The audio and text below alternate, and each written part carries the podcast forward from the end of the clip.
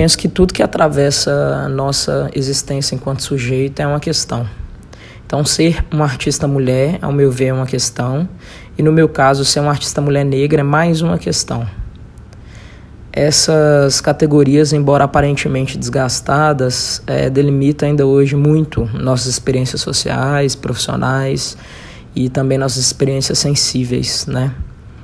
Definem também, elas definem também todo o percurso da nossa produção, incentivos, meios de produção, a fruição e circulação da nossa produção e até como é feita a leitura da nossa poética e os valores e códigos do campo das artes, tanto no contexto global como no contexto brasileiro.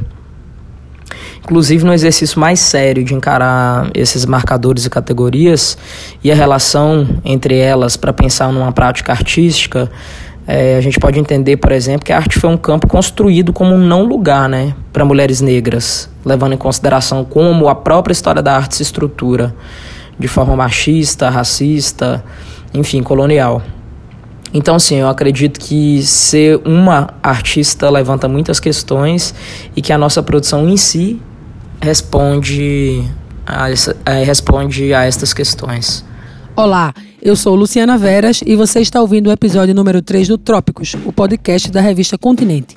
Este depoimento que acabamos de escutar é da artista visual e poeta Mariana de Matos, e ela foi uma das nove artistas que contribuíram com suas falas para esta edição do nosso podcast. Desta vez, inspiradas pelas comemorações de 8M, o 8 de março, o Dia Internacional da Mulher, decidimos perguntar a algumas mulheres: ser uma artista mulher ainda é uma questão? Hoje eu estou aqui com a socióloga e artista sonora Tainan Ramos Leal e com a socióloga sertaneja e que pesquisa relações de gênero na arte, Maria Samara, que também integra o grupo Mulheres no Audiovisual de Pernambuco. Maria e Tainã, sejam bem-vindas a essa edição do Trópicos. Vocês têm desenvolvido trabalhos que atentam por esse lugar ocupado pela mulher no campo das artes. A partir dessa perspectiva, que é uma perspectiva importante que a gente busca trazer não apenas para a revista, mas agora também para o podcast, quais são as primeiras reflexões que esse depoimento de Mariana de Matos despertam em vocês? Eu sou Tainã, é, eu sou artista sonora, tenho estudado arte desde a graduação, quando fiz ciências sociais. E tenho tentado entender esse lugar da mulher na arte, no doutorado, é, basicamente a partir da relação entre o que seria uma sensibilidade feminina e o que, se, o que seria essa pretensa sensibilidade artística. Né? Entendendo que na história da arte, e aí já penso isso um pouco junto com o que é, Marina de Matos falou, a arte do não lugar. E eu acho que isso é um, uma primeira boa questão para a gente pensar se a gente pensa o que é que define a ideia de arte. Como é que é definida a ideia de arte? Como é que se constrói uma história da arte? Como é que se constrói um lugar da arte? Como é que, como é que uma pessoa é chamada artista? Né?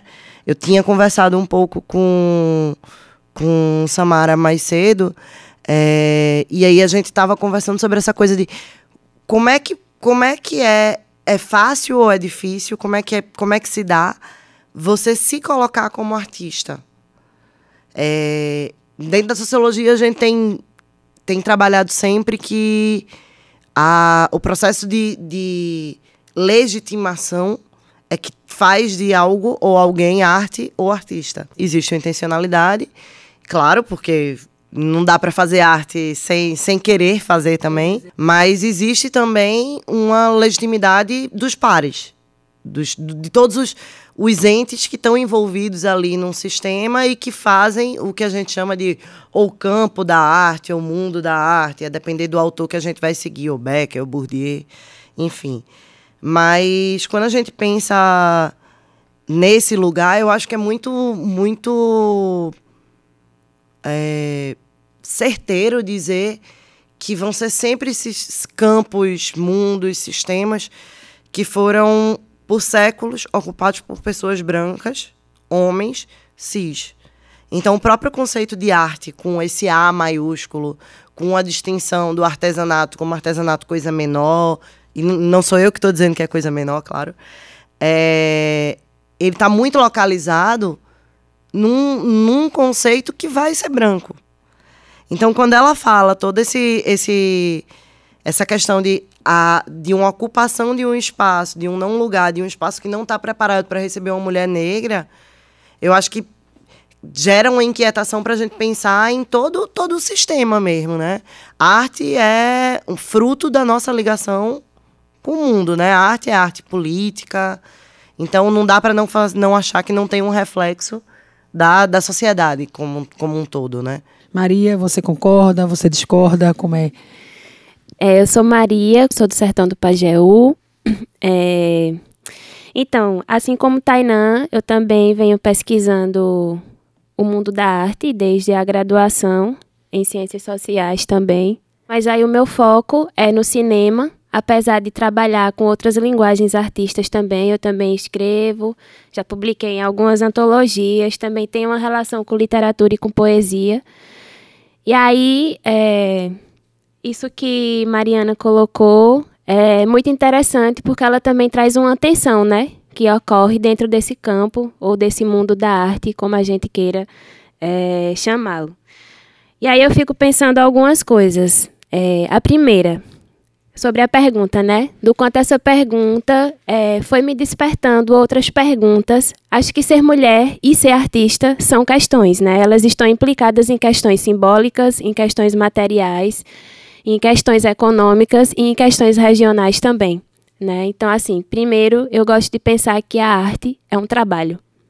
Ela é um trabalho como outro trabalho, e acho que a gente coloca uma dimensão nesse lugar do artista, que muitas vezes foi uma dimensão que não foi colocada para nós mulheres, né? Então acho que existe uma. É como se a gente colocasse uma lupa e ampliasse esse ser artista. Isso para mim é uma questão que envolve inclusive desigualdade. Porque se alguém pode ser um grande artista, alguém não vai ser um grande artista, né? E aí, é, o que é uma mulher? O que significa ser uma mulher em suas diferentes posicionalidades, em suas diferentes nuances, em suas diferentes condições socioestruturais? Aí eu acho que isso é uma análise muito mais profunda, mas pensando particularmente nessa questão de gênero e de raça, né, que ela traz, sobretudo étnico-racial, porque a gente tem é, mulheres indígenas também, né, que são produtoras de arte. Eu acho que Maré coloca uma coisa que é muito interessante, né, voltando para essa coisa de pensar a arte como trabalho, que é o percurso da produção da arte, né? Para quem são dadas as condições objetivas e materiais para fazer arte, né? Então, pensando no contexto pernambucano, existe um difícil acesso, por exemplo, para as pessoas do sertão conseguirem trabalhar com arte e viverem de arte. E quando você chega em Recife, que você vem para a capital, você vai ver que esse acesso ele é limitado, ele é distribuído de forma desigual. E aí é isso que Tainan trouxe, né? Quem são as pessoas que majoritariamente ocupam esse status de artista? São os homens, né? Porque os homens produzem cultura e as mulheres, o que é que elas produzem? Vou colocar aqui algumas estatísticas é, que no campo das artes visuais foram levantadas pela Universidade de São Paulo, USP, em 2017 ainda. A Pinacoteca de São Paulo, instituição de arte referendada nacionalmente, tem 321 artistas mulheres entre 1.589 e 1.588 nomes na sua coleção, 20% da coleção. Inhotim, fica em Minas Gerais, 22 mulheres entre os 99 artistas, 22,22%. O MAC, o Museu de Arte Contemporânea de São Paulo, um pouco mais, essa percentagem vai para 29%, 184 entre 655 nomes, mas ainda assim, né, uma representatividade muito baixa, muito aquém, né? Se a gente for pensar no campo do audiovisual, essa seara sob mira do governo federal. A gente tem em títulos de filmes nacionais lançados em 2018, por exemplo, esses dados são da Ancine, Agência Nacional de Cinema, dados do OCA, Observatório do Cinema do Audiovisual. 184 títulos brasileiros lançados comercialmente, é, 69% dirigidos por homens. Dirigidos por homens. 22% dirigidos por mulheres. Ou seja, a gente está falando de quase, quase é, três vezes mais, com certeza, quatro ou quatro vezes mais, né? 9% dirigido mistamente. Esse percentual da participação feminina aumentou de 2014 para cá. Em 2014 foi 10%, 2015 foi 15%, 2016 foi 20%, 2017 foi 15%, mas ainda assim está em 22%, ou seja, é uma percentagem baixa diante de uma, diante de uma é, produção, diante de uma de, de, de, várias mulheres produzindo cinema e artes visuais. Acho que a gente pode também ouvir agora o depoimento de Luísa Luz Varg, pesquisadora, crítica cinematográfica, integrante do Elviras, um coletivo de mulheres críticas de cinema, e que também nos brindou com a sua análise sobre esse assunto que estamos tratando hoje, que é ser uma artista mulher é ainda uma questão? São várias áreas, no fundo, em que você vai atuando e é onde você sempre se pergunta, né? Mas será que é um problema ser mulher, não é? Então, a crítica de cinema no Brasil, ela se consolidou muito dentro das redações, né? Não foi como as, as, as antigas, não é? Ela acabou se consolidando muito dentro das redações. E as redações são meios extremamente misóginos e machistas, onde as pessoas são classificadas, inclusive, pela área em que elas atuam. Meu, minha, minha primeira tentativa de trabalho tal, eu queria ser repórter policial, eu achava bacana. O editor olhou para mim e falou assim: nem pensar, não quero mulher em delegacia, não. é, mas na área de cultura, por exemplo, teoricamente haveria mais espaço para as mulheres. Não existe, é uma coisa muito mais velada, eu acho muito mais complexa, porque nunca ninguém vai te negar nada. Mas se você não batalhar para ir atrás, porque o que acontece com a questão da discriminação da mulher é que ela é organizada de uma maneira muito mais ampla. Então, no fundo, isso é orquestrado de, de fora né? e, e, e, simplesmente se materializa de maneira quase que natural dentro é, de uma redação. De uma redação, de uma revista, de um jornal, mas também é, é, numa escola dando aula, etc. Então, são, são várias formas de, de, de discriminação. Então eu diria que na área de cultura e de educação, elas são as mais complexas. A, a educadora mulher é bem vista quando ela dá aula para criança. Na universidade a, é, é questionável. E eu ouço isso até hoje, assim, ah, mas ela tá lá porque o marido ajuda. Eu ouço isso até com relação à produção de cinema. Ah, fulana, ah, mas ela era produtora. Não, na verdade foi o marido que deu uma força naquele filme. Existe esse tipo de discriminação, né? É, é, é, que às vezes é propagada pelas próprias mulheres, inclusive, que estão tão, tão afeitas a isso. Uma outra questão que acontece sempre é que assim, hoje, por exemplo, toda, eu vejo muitas meninas assim, nossa, você viu o Oscar desse ano? Que espaço que deram para a mulher? Bom, a Lina Wertmiller foi indicada em, na década de 1980 para o Oscar. Mas aí depois daquilo não aconteceu mais nada, vê um monte de homens que vão lá todos os anos e, e é meio um nasce-morre. É importante apresentar os dados estatísticos, é, porque de fato eles também são a representação né, dessa. Eles são uma amostra dessa desigualdade que é uma consequência também da, divisão sexual do trabalho no Brasil. A Ancine começou a fazer esse tipo de pesquisa em 2015, não por acaso, né, gente? A gente viveu um fenômeno de primavera feminista no Brasil, desde a partir do ano de 2015. Eu acho que a gente consegue hoje pontuar isso. Diversas esferas do trabalho começam a se preocupar com essa questão da representatividade e da representação das mulheres nesses espaços. E aí, em 2016, o GEMA, que é um grupo de estudo de ações afirmativas, é, eles fizeram um levantamento de gênero e de raça no cinema brasileiro. Então, o que é que eles fizeram? Eles pegaram dados que eram de filmes que tinham sido lança lançados no Brasil. O resultado dessa pesquisa era de que em 2016 é, não constava nenhuma produção de mulher negra nas salas de cinema. Na minha pesquisa agora, eu fiz um levantamento dos projetos que foram aprovados pelo Funcultura. E aí a gente tem sim, de fato, um avanço significativo de mulheres que começaram a aprovar filmes e projetos fílmicos no Funcultura. Só que a maioria das mulheres que aprovam esses filmes, elas aprovam curtas-metragens.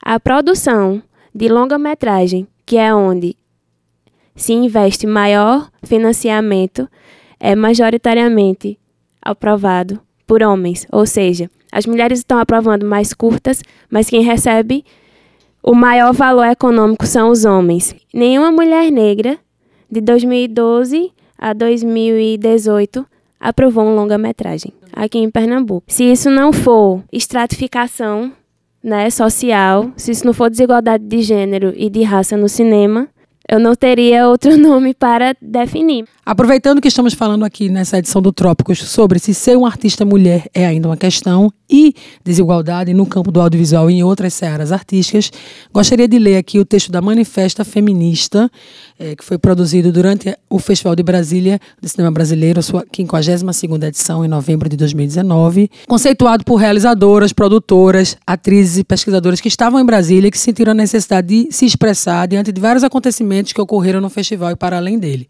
Então, a Manifesta Feminista diz assim: há comissões organizadoras e curadorias de festivais e eventos audiovisuais, há produtores e realizadores.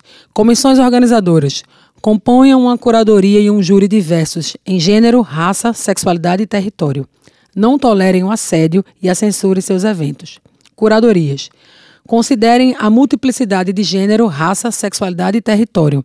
Não permitam a validação de discursos feminicidas, racistas, LGBTQI-fóbicos e gordofóbicos. Produtores, produtoras, realizadores e realizadoras. Interrompam a exploração irresponsável de nossos corpos nas telas.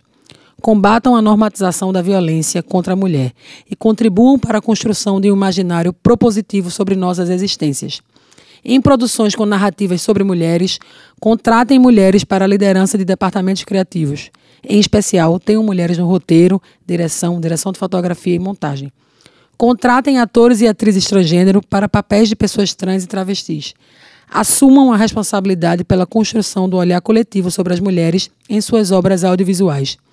Foram muitas que construíram um caminho para que estivéssemos aqui e agora. Nada será feito sobre nós sem nós. Boa noite, gente. Sou Raíssa Dias. É, sou cantora de brega funk. Tô na cena já há um tempo já. É, hoje toquei no Hacking Beat e foi muita satisfação ser a primeira mulher negra a participar desse evento devido à periferia, mas ainda sinto um pouco de dificuldade. Ontem mesmo teve Priscila Senna no palco do Marco Zero, na abertura do, do Marco Zero. Isso é muito enriquecedor que vê que as mulheres estão ocupando esse, esse espaço. Agora a gente precisa saber como é que a gente faz para ocupar mais esse espaço e para receber mais reconhecimento. Eu, como mulher negra, tenho uma dificuldade de ser reconhecida como cantora de brega. Muitas vezes eu chego num evento, chego no show, as pessoas cantam minha música, mas algumas pessoas não me reconhecem como cantora, porque já tem um estereotipo formado da cantora também. E aí tem toda essa dificuldade por trás. E é essa dificuldade que a mulher tem em si. Quando você é uma cantora independente e você tem o seu estilo próprio, e fica difícil para as pessoas anexarem o modelo que já é criado pelo sistema e o modelo que você é, quanto pessoa, quanto mulher, e a resistência que você vem trazendo. Acho que é bem isso. Essa foi Raíssa Dias, uma cantora pernambucana de Salgadinho, como ela mesma disse, que atuou no universo da Brega Funk. Ela estava no Hack Beat, é, agora no último carnaval foi a 25 edição do festival Hack Beat. A revista Continente foi parceira, estivemos lá transmitindo os shows. Se você entrar no www.youtube.com.br Revista Continente, você vai ver, ter acesso a essas transmissões, vai inclusive o show de Raíssa de outras mulheres que estavam na grade. É, foi uma parceria super enriquecedora para nós. E eu acho que questões que Raíssa levanta são tópicos que já estiveram aqui nos nossos trópicos, com, com perdão da rima, mas que também são combustível para um debate que a gente pode prolongar, não é isso? Tem duas coisas, na verdade, que ela fala que eu acho interessantes. Uma é sobre. Na verdade, me lembra um depoimento que eu ouvi de uma mulher negra, que é cantora, que, e ela falando da, da necessidade de ser uma cantora vozeirão, de, de enfim, ela, ela tem já um reconhecimento e tal, mas que às vezes ela ia cantar em alguns espaços e as pessoas ficavam decepcionadas com a voz dela, porque esperavam que ela é, correspondesse a um, um estereótipo específico de cantora negra. Então ela falou dos estereótipos ali, de, de ela não ser reconhecida como cantora. Me lembrei esse episódio. E a segunda coisa, que, também acaba chegando nesse papel de diva, né, que a, a mulher negra é, ocupou durante muito tempo enquanto cantora, que é o lugar da composição. Durante, e, e, na verdade, isso é uma questão que, que a, até a década de 60, 70 ainda, ainda existia com mulheres brancas também, mas a gente sente até hoje, com todas as mulheres, claro, mas é, acho que na, no depoimento dela aparece mais forte nesse lugar de mulher negra, a possibilidade de compor. A, a questão é justamente o lugar da composição, entender a composição como uma possibilidade de autoria, uma possibilidade de fala, de uma fala por si mesma, né? Ela vai cantar, ela vai cantar aquilo que ela escreveu.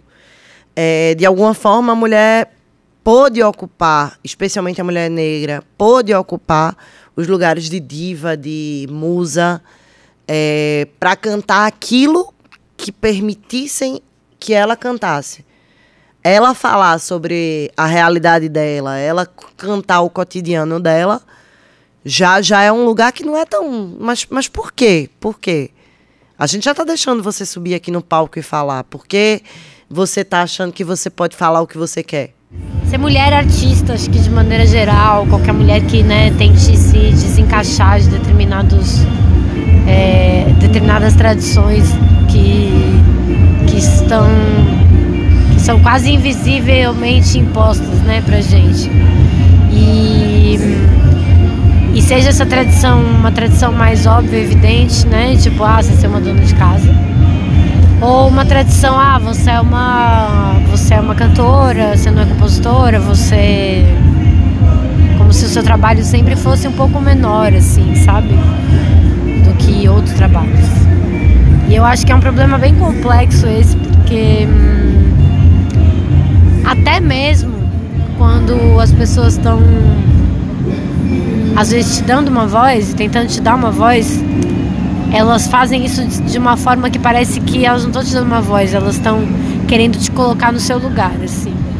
Por exemplo, uma vez eu quando eu fui participar do Lola Palusa, assim, eu, poxa, é uma conquista muito longa, assim, sabe? Eu tô, eu tô pessoas às vezes não sabem, porque eu lancei meu disco em 2015, mas já faz 15 anos que eu batalho, assim, pela minha carreira, assim, de, enquanto artista, sabe? Comecei a cantar super nova, cantei em bar, cantei em tudo quanto é canto, mas batalhava mesmo por isso, assim, sabe? Comecei a compor, tinha uma banda, até a gente conseguir se organizar para gravar, enfim. E, então, para mim é uma conquista, assim, que foi fruto de muito trabalho, que foi cavado na unha, assim. E de repente eu tava lá e, pô, emocionante, né? Cantar num festival tão grande depois de tanto tempo. E eu fui responder uma entrevista, já tendo, já tendo dito em outros momentos, pô, é foda isso, que só pergunta como é ser mulher na música, que é uma pergunta meio auspiciosa, assim, porque. O que, que significa que nem mijar, sabe? Sei lá, mijo sentado. É, mas eu acho que quando eu fui fazer o Lola e rolou e daí a pessoa perguntou, fez uma pergunta que era assim: ah, festivais agora, né, estão abrindo mais espaços para mulheres. E como você sente com essa abertura dos festivais para que mulheres tocam toquem no seu festival? Então, quando eu vi essa pergunta, eu senti que como se ele estivesse querendo me colocar no meu lugar mesmo, assim, sabe? Tipo, como se eu não estivesse lá porque esse espaço foi conquistado, mas porque esse espaço foi cedido. Gente vive um momento que é ainda muito pré-histórico disso, sabe? Assim, estamos muito atrasados é, em todas essas discussões. Então, e daí quando ele foi, eu dei uma resposta bem elegante, mas falando, pô, uma, é uma conquista, né? Não foi uma coisa que foi cedida. E daí, de repente, quando eu fui ver a manchete da entrevista, era é, Luísa Lian abre a ala feminina do festival Lollapalooza. Essa foi Luísa Lian, compositora e cantora que já lançou três álbuns. Luísa Lian, 2015, Olhar Tempo, de 2017 e Azul Moderno, em 2018. Coloco aqui para Tainã e para Maria. O que é que as falas de Luísa trouxeram para vocês? Tem uma questão que me aparece aí que poderia chamar de profissionalização das potencialidades, assim, é uma forma como eu tô, tô chamando, é, que me remete muito a uma questão que foi trazida por Linda Nochlin, que é uma artista feminista maravilhosa. é, é, de 1971, essa, é, essa publicação que eu vou falar, que é um ensaiozinho muito fácil de, de achar na internet, curto, é, porque não houve grandes artistas mulheres. Entre muitas questões que são trazidas nesse ensaio, eu acho que uma. A questão de. Quando uma mulher é boa em alguma coisa, ela recebe um elogio, assim. Quando a gente é boa nova, a gente tem lá os nossos 12, 13 anos e a gente é muito boa em alguma coisa, o elogio que a gente vai receber é estar tá pronta para casar. Quando. né, Não é exatamente isso que ela fala, eu estou trazendo para uma metáfora, um desenho do, do, do nosso dia a dia. Quando um homem ele é muito bom em alguma coisa que é uma potencialidade, é, as pessoas tendem a profissionalizar. Por exemplo, um cara que gosta muito de criança, ele não vai escutar um, um adolescente que gosta muito dos irmãos mais novos e gosta de cuidar ou qualquer coisa assim. Ele não vai escutar, tá pronto para ser pai. Ele vai escutar, vai ser um bom pediatra. É, um, um- uma criança hum, masculina que gosta de cozinhar vai ser chefe de cozinha. A menina vai ser é, uma dona de casa, vai ser uma boa esposa, vai saber cozinhar para os filhos. Uma forma de não valorizar potencialidades femininas e sempre tornar elas é, como coisas quase que adjetivos, mas adjetivos para minimizar uma existência profissionalizante dela. E aí traz para uma segunda questão, que é a coisa de a gente estar sempre ocupando os espaços, é, pra, sendo chamada para falar sobre o que é um, quase uma, uma uma existência condicionada, né? A mulher negra, ela só pode falar sobre ser mulher negra, a mulher só pode falar sobre ser mulher e o homem não é chamado para falar sobre ser homem. Bom, só queria dizer que você aguarde, você e vocês que estão vendo Trópicos, aguardem no local que vamos discutir em breve na revista Continente questões de raça e questões de masculinidade também. Por hora, vamos continuar ouvindo as falas que enriquecem essa nossa edição, agora com a DJ Nadejda, que é produtora e DJ. Tem um trabalho focado em garantir a visibilidade das mulheres nesse mundo da música e por isso criou o selo Madame. Vamos ouvir o que a Nadejda tem a falar sobre a área dela. É, a gente sabe que a música, como o cinema, como as artes visuais, é um campo ainda marcado por uma produção eminentemente machista, mas a gente quer também que essas mulheres tenham, não ocupem o seu lugar de fala que é merecido e devido, que seja legitimado e que passem a ser reconhecidas como artistas, não apenas como artistas mulheres. Eu trabalho há cinco anos com uma produtora só para mulheres, só para artistas mulheres, porque dentro do nosso segmento discotecagem, de música eletrônica, é um mercado bastante misógino e bastante difícil de se adentrar. Então, para que a gente conseguisse um espaço profissional, um espaço de respeito, a gente teve que se unir, se juntar para produzir juntas e produzir por si mesmas o rolê. Então a gente já trabalha na Madame Music há uns 5 anos com festas só com line-up de mulheres. A inclusão também de pessoas trans e travestis como artistas dentro do nosso segmento. E se torna uma questão na medida em que a gente tem que se confrontar com diversos tratamentos, às vezes ainda diminuindo o nosso trabalho, ainda desconsiderando o nosso potencial e tendo que sempre reafirmar uma profissionalidade que a gente já carrega desde o início. É, é um segmento de bastante dificuldade, porém a gente trabalha com muito afinco e muita dedicação. Existe um espaço que nós criamos só para treinamento, desenvolvimento pessoal e profissional de cada artista, onde a gente se ajuda, a gente se apoia e a gente tenta conjuntamente criar um espaço para que as mulheres se apresentem sempre de maneira profissional e respeitadas. Eu acho que ela traz uma perspectiva de coletivização, né, de ajuntamento, de agrupamento, que talvez encontre paralelo na experiência do MAP, né, Maria? É, exatamente. Enquanto ela falava, eu até anotei aqui, né, que muito do que outras também, outras artistas aqui já trouxeram, que é sobre a abertura de festivais, a, a discussão da representação e da representatividade, tudo isso é uma questão que vem sendo colocada e pautada por mulheres feministas, né? E por grupo e por coletivos de mulheres também.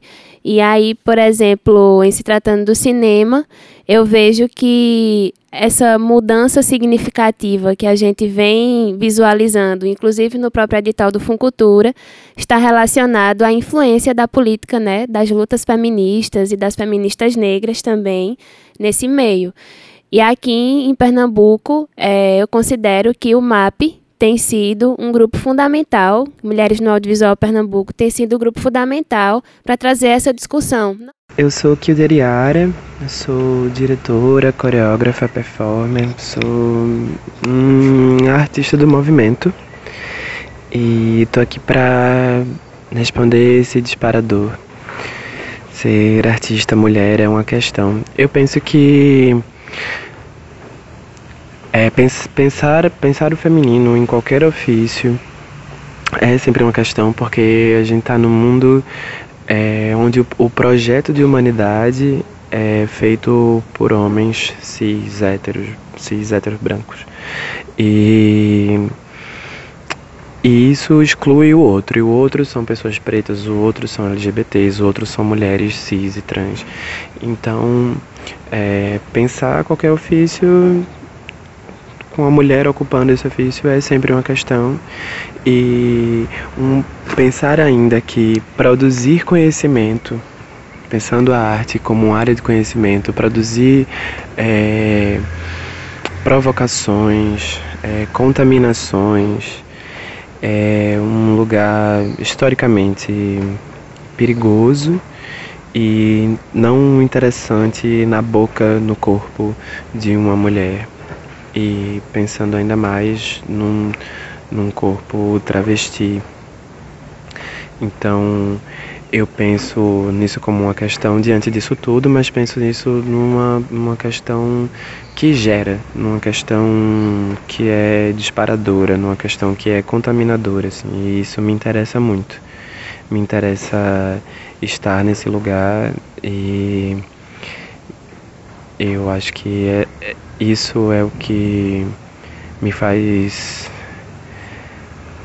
fazer fazer sentir fazer sentido assim como como eu opero no mundo assim. Eu acho que é muito a partir disso assim a partir de ocupar é, estar nesses lugares ser, ser marcada né não é, não, é uma é, a marca vem de fora né ser marcada e e produzir e jogar coisas no mundo é, estando consciente dessa marca, mas não necessariamente produzir conhecimento a partir dessa marca, porque é, eu sou isso tudo, mas eu não, eu algo que me interessa muito é estar consciente da, da violência que me fez e, e produzir exatamente como, como qualquer outra pessoa com, com mais privilégios é, pode produzir, como qualquer homem cis heterossexual branco pode produzir. Eu posso falar sobre qualquer coisa.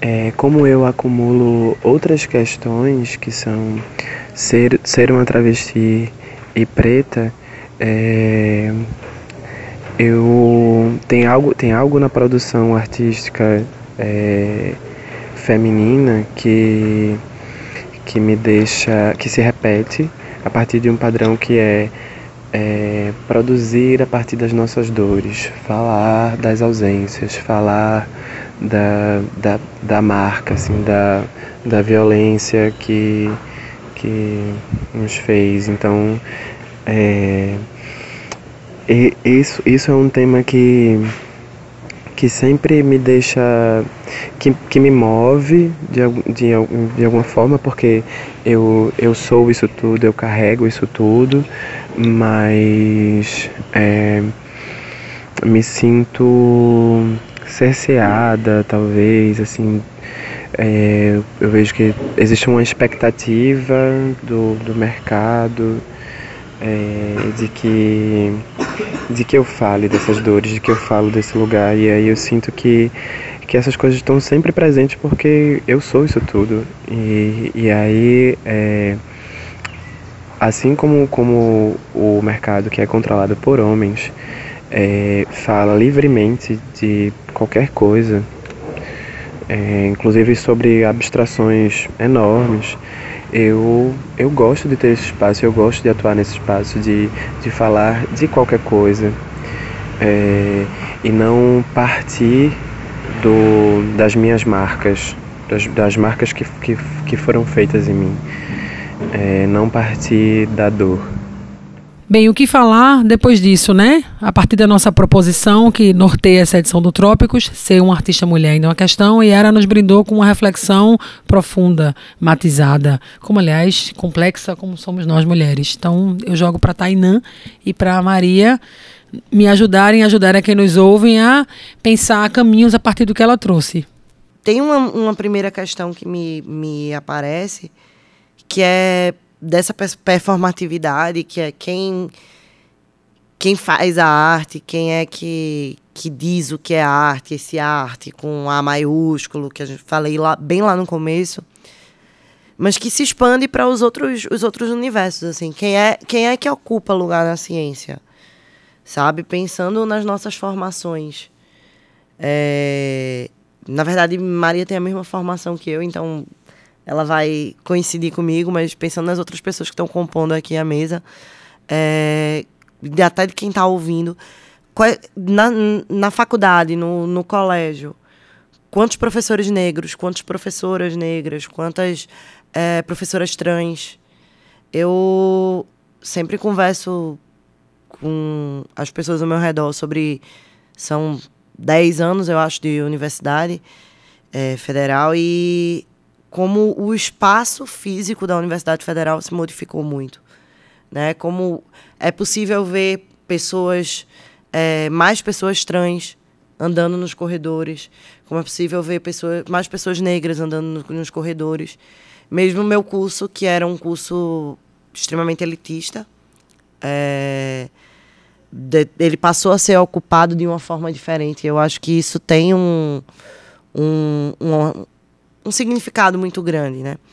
Quando Yara traz essas questões, acho que tudo isso começa a, a ventilar na cabeça. É, uma outra questão que me, me aparece assim muito forte também é a questão da, da expectativa, né? de se, por exemplo, qual é o papel da curadoria? E aí eu falo de curadoria em exposição, de curadoria em festival, curadoria dentro de festival de cinema, de, de teatro, todos, todos os, os aspectos. É, qual é a expectativa que um curador ou até uma curadora tem ao colocar, é, sei lá, um filme de Maria Samara para participar, é, ela há realmente um desejo pela obra, pela ocupação de uma cota, ou uma expectativa de que se fale de um lugar para um lugar. Ela acaba tocando em algumas questões que me parecem que para mulheres trans podem inclusive ser bem mais fortes, que é a necessidade o tempo inteiro de. E aí, me conta aí, como é ser uma mulher trans, né? É, até quando se vai ter a aceitação, é a aceitação do. E aí, como é que é ser uma mulher trans? Me diz, me conta aí da tua experiência. Paralelo a isso, é, me vem uma, uma histórica localização de uma expectativa de tema das mulheres né, de que elas, na, na hora de produzir, produzam só sobre suas dores, sobre seu lugar na sociedade. Então, aquilo que a gente falou sobre a mulher só é chamada para falar, também a mulher ela é esperado que ela produza, se ela vai produzir uma música, que ela produza uma música do lugar dela de mulher. Acho que Yara fala de uma forma cirúrgica e linda é, sobre sim, falar sobre ser mulher vai ser inevitável para a gente, porque produzir cultura é produzir sobre a partir do lugar que a gente está, mas acho que também tem uma coisa linda no que ela fala que é que a gente se, deve se interessar porque é bonito ser quem a gente é, é bonito resistir, é possível resistir, a gente está viva, a gente está fazendo. E a gente tá falando e a gente vai falar do que a gente quiser, da onde a gente quiser, e a gente é capaz, né? Então, sob o signo da resistência, essa palavra bela que Tainan falou e é feminina, como é o debate de hoje do Trópicos, vamos trazer o depoimento de Lia Letícia, artista visual, cineasta e educadora nascida no Rio Grande do Sul, mas que mora aqui em Pernambuco há muito tempo. Ser artista, mulher, eu acho que mais do que uma questão, é um questionamento, talvez porque ser artista mulher me faz constantemente repensar uh, referências artísticas, sabe, tão colonizadas e protocoladas por um poder hegemônico que no fim e ao cabo é branco e é masculino. Há pouquíssimo tempo atrás era difícil enumerar artistas mulheres em diversas áreas do conhecimento, o que é absolutamente inadmissível. Né? Daí que me entender dentro dessa estrutura e questionar quem legitima o que no universo da arte me liberta de falar apenas do ser mulher, porque acaba me proporcionando questionar o próprio sistema, o que me interessa muito mais na, na minha poética como artista. Porque o universo da arte naturalmente é agenciado por esse sistema. E por isso mesmo ele carrega já dentro de si uma série de catracalizações, né? Ser mulher, ser negra, ser pobre. E se a gente não se entender dentro dessa estrutura que é cheia de combinações e, e cheia de complexidades, a gente acaba sendo refém e não questionadora que é o que pode e que me interessa, que é ser uma artista propulsora, propositora, semeadora. Uma curiosidade que me veio à cabeça em cima do que ela falou e um pouco do que Samara já trouxe também de é, como é que essas mulheres elas ocupam um lugar na na na feitura né da arte é, sabendo que é uma arte como ela fala acho que catracada eu acho que é o termo que ela usa é, não sei se, se todo mundo sabe, mas na escola Bauhaus, que é conhecida pelo, por ser muito moderna, né, por ter questionado várias coisas, as mulheres tinham direito a ter aulas, mas só algumas. Né? Por exemplo, aulas de desenho a, permanecia a mesma regra de todo canto. Desenho nu, mulher não podia fazer. Então vamos pensar primeiro, quem era essa mulher que estava estudando Seja na Bauhaus, seja na Escola de Belas Artes Brasileira, seja onde for. Quais eram as mulheres que podiam estar tá ocupando esses lugares? Mulheres brancas. Essas mulheres ainda assim não poderiam ocupar todos os lugares, porque existem aulas que só são permitidas para homens, ou porque elas poderiam ver a nudez masculina e isso acabaria com a honra, ou simplesmente porque o tema não é, não é passado mesmo. É, então, mesmo as mulheres brancas cheias de dinheiro que poderiam estar ocupando esses lugares não poderiam. Então, assim, a arte é extremamente catracada, né? Como ela disse. Eu adorei esse termo. E é bom porque ela trouxe essa palavra catracada e mostra que participar de um podcast, fazer um podcast também é sempre um aprendizado, assim como é estar no mundo e ser mulher no mundo, né? Ser artista é ainda uma questão. Vamos ouvir o que Flávia Pinheiro tem a nos dizer agora. Oi, eu sou Flávia Pinheiro. É, eu acho a pergunta ser mulher uma questão, uma pergunta bem moderna, né? No, que diz respeito ao início do século XX. É, lamentavelmente, a gente ainda tem que estar tá fazendo essa pergunta, talvez, ou colocando essas categorias de gênero, isolando identidades, é, quase num sentido neoliberal do marketing, de delimitar de fazer um checklist daquilo que é identidade, né? De conter numa, numa cápsula essas características. E talvez seja uma questão ser mulher porque os direitos políticos e civis, principalmente no Brasil, eles não estão garantidos, é, mas não só para as mulheres. E eu sim me pergunto, principalmente se mulher é uma questão na arte, né? Ou no trabalho, mas principalmente nessa micropolítica é, falocêntrica do, do cotidiano, onde realmente as características desse neoliberalismo, principalmente nos países colonizados, sofrem a lógica ou a opressão da, da elite que ainda consagra né, a família e como um grande bem. Na verdade, as elites dos países colonizados né, é, são principalmente a força de opressão, de conservação da tradição e dos valores que inclui esse ideal de família e toda, na verdade, a construção, era isso que eu ia falar, do antropoceno, baseado então nessa ideia de humanidade que na verdade exclui as outras possíveis identidades de gênero ou monstruosidades da existência. Falando em família, em arte, em cultura, em ser mulher, Maria e Tainã e todo mundo que ouve o Trópicos, na última quarta, dia 4 de março de 2020, a atriz Jardina Duarte tomou posse como secretária especial de Cultura do governo Jair Bolsonaro. Cultura agora é uma pasta vinculada ao Ministério do Turismo e ela falou sobre cultura como aquilo que faz a gente vibrar como se estivesse vibrando a cada gol do nosso time de coração, mas falou também da cultura como uma construção de afeto de uma família sólida que gera seus frutos. Achei interessante porque achei uma concepção bastante heteronormativa, bastante conservadora, uma ideia de família que encontra eco, claro, é, na política dessa atual gestão. E aí eu fico com a curiosidade de, de ter lançado essa pergunta para a própria Regina Duarte. O que é ser uma artista mulher para você? Estou lembrando que Regina, que é uma artista do audiovisual, não citou nem a televisão nem o cinema no seu discurso, o que acho bastante simbólico. Mas enfim, voltando às discussões das artistas que estão aqui, é, Maria ou Tainã, vocês pensam em algo a partir desse depoimento de Flávia Pinheiro? É, então, essa noção de família, né, que nós estamos, de certa forma, acostumados a encarar, essa, no, essa noção de família tradicional brasileira, ela está implicada justamente nessas relações de gênero, que são relações de poder, porque qual é o papel que as mulheres ocupam na família, né?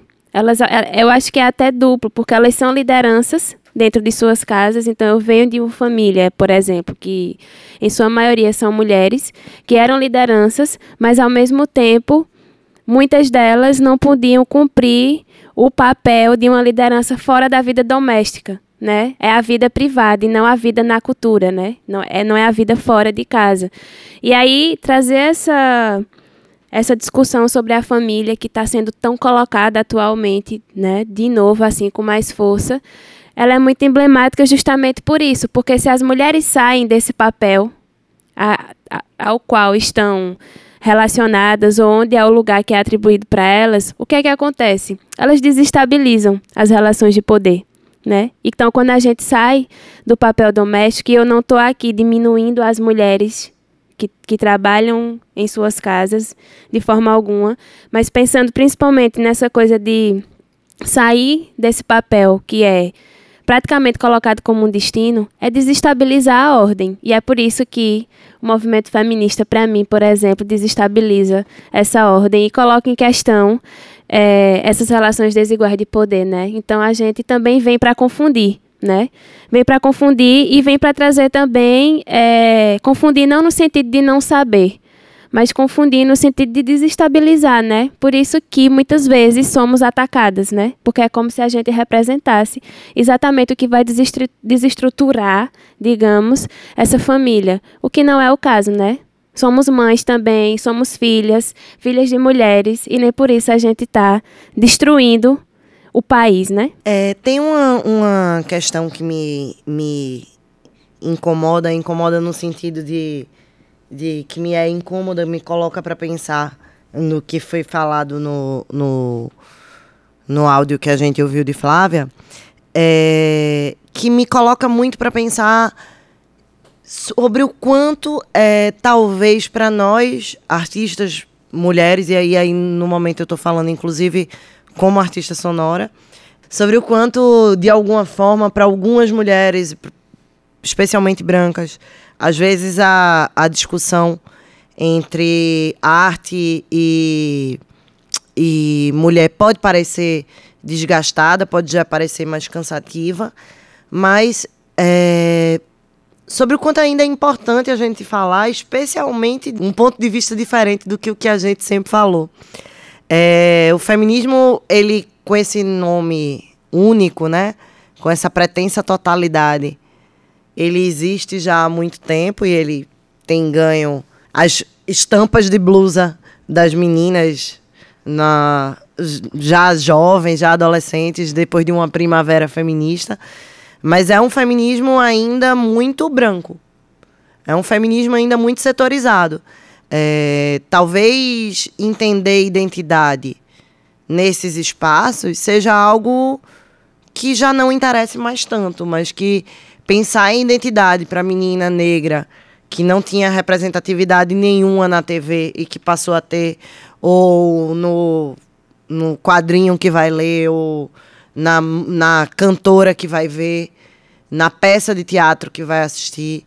É, me parece que essa não é uma questão defasada. O que, o que parece mais urgente é que a gente mude a metodologia e a forma de discutir as coisas, né? Dando voz a quem de fato precisa ter voz, né? Porque o feminismo não é eu, mulher branca, falando sobre a experiência de todas as mulheres. Com esse poema, eu gostaria de encerrar. Não há guarda-chuva contra o poema, não há guarda-chuva contra o amor. Não há guarda-chuva contra o tédio, não há guarda-chuva contra o mundo. Não há guarda-chuva contra o tempo, não há guarda-chuva contra a noite. Não há guarda-chuva contra a ameaça. Se vem vindo forte a tempestade, eu perco medo, enfrento a fera. Eu sei quem é ela, com essa minha tira na vontade. Regiões onde tudo é surpresa, como uma flor mesmo num canteiro, que mastiga, que cospe, como qualquer boca, que tritura como um desastre o tédio das quatro paredes, o tédio das quatro estações. Cada dia devorado nos jornais, no tédio dos quatro pontos cardeais. Não há guarda-chuva contra as filas, feitos serpentes pelas calçadas. Não há guarda-chuva para as crianças, pivetes menores abandonadas. Não há guarda-chuva contra o veneno, o despeito do ser humano. Não é à toa pros inimigos, sou urtiga. Sorrindo é que se castiga, sou nordestina de tutano.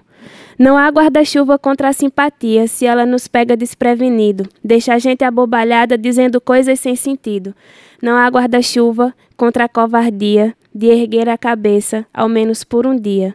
Se você tem alma de borracha, munheca um pouco flácida, não ouça o que eu digo. Entenda, não há guarda-chuva contra o amor, não há guarda-chuva contra o poema, não há guarda-chuva contra a primavera, não há guarda-chuva contra a resistência.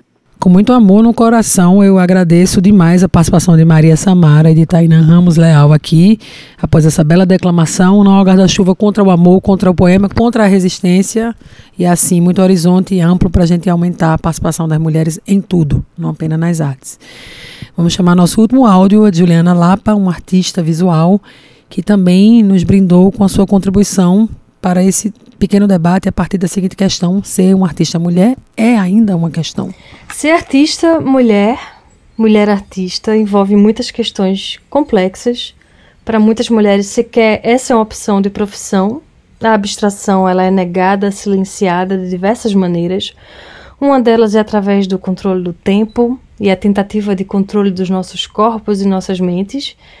Uh, isso ao longo de centenas de anos se transforma numa dieta de inanição das nossas simbologias, que historicamente colocaram a mulher numa espécie de altar, um altar ultraviolento, né?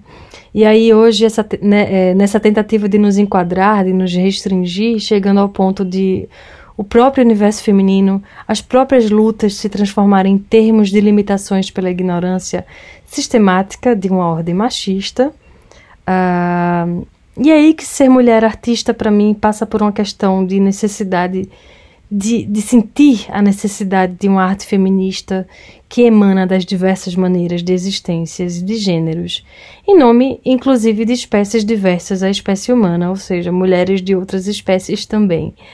Uh, e essa é uma força transformadora de política fluida de agregação, né, com valores ecológicos.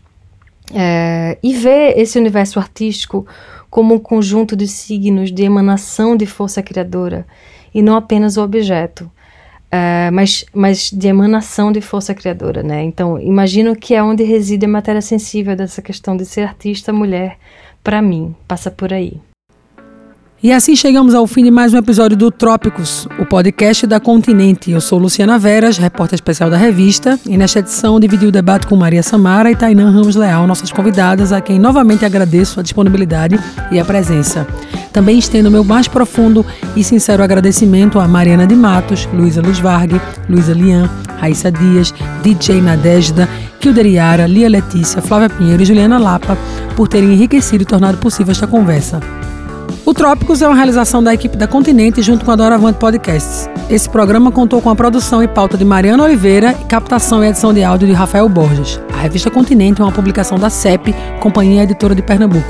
Estamos com uma campanha de assinaturas. Por favor, entre em www.revistacontinente.com.br cine e aproveitem a promoção até o final deste mês de março. Um abraço, um beijo, um ótimo 8 de março para todas e todos e até breve.